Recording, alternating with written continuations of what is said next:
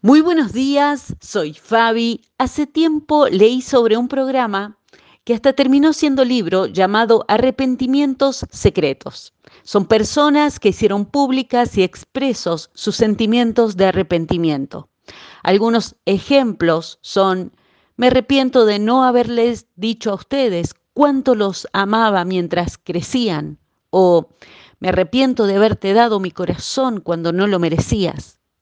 Si hay algo que todos tenemos en común, es que mirando atrás de esta semana, por ejemplo, todos desearíamos que algo cambiara, haber sido diferentes en algún punto.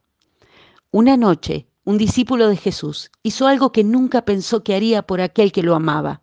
Pedro hace lo que había jurado que nunca haría. Niega a Jesús. Esto lo podemos leer en Lucas, el capítulo 22. Pero Pedro se arrepiente.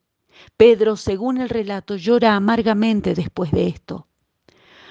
Una mañana, al amanecer, Jesús resucitado camina por la orilla del mar y ve a sus amigos, ve a Pedro junto a otros discípulos en su bote tratando de pescar. Echen sus redes al otro lado, les dice Jesús, y las redes se llenaron de peces, según el relato de Juan en el capítulo 21. Acto seguido, Jesús enciende un fuego y prepara un desayuno restaurador del alma, del espíritu, del propósito para sus amigos, especialmente para Pedro, a quien le confirma con su gracia transformadora que todavía tiene un plan para su vida. Es que la gracia, el amor y el propósito de Dios son más grandes que cualquier remordimiento, agujero o vergüenza que sientas en tu vida. Él no quiere que lo tapemos, no quiere que lo ignoremos. Él se sienta hoy al ir finalizando la semana con cada uno de nosotros y enciende un fuego nuevo en nuestro corazón y nos espera. Es como si nos preguntara, ¿te fue bien en la semana? ¿Ha sido muy larga la noche? ¿Has estado volviendo una y otra vez al pasado sin poder dormir?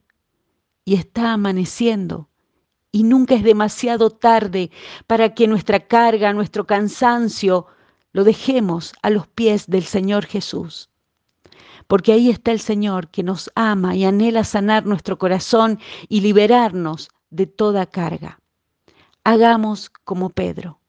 Podemos venir hoy al Señor, acercarnos y decirle con palabras sencillas, gracias por no olvidarme. Gracias por perdonarme.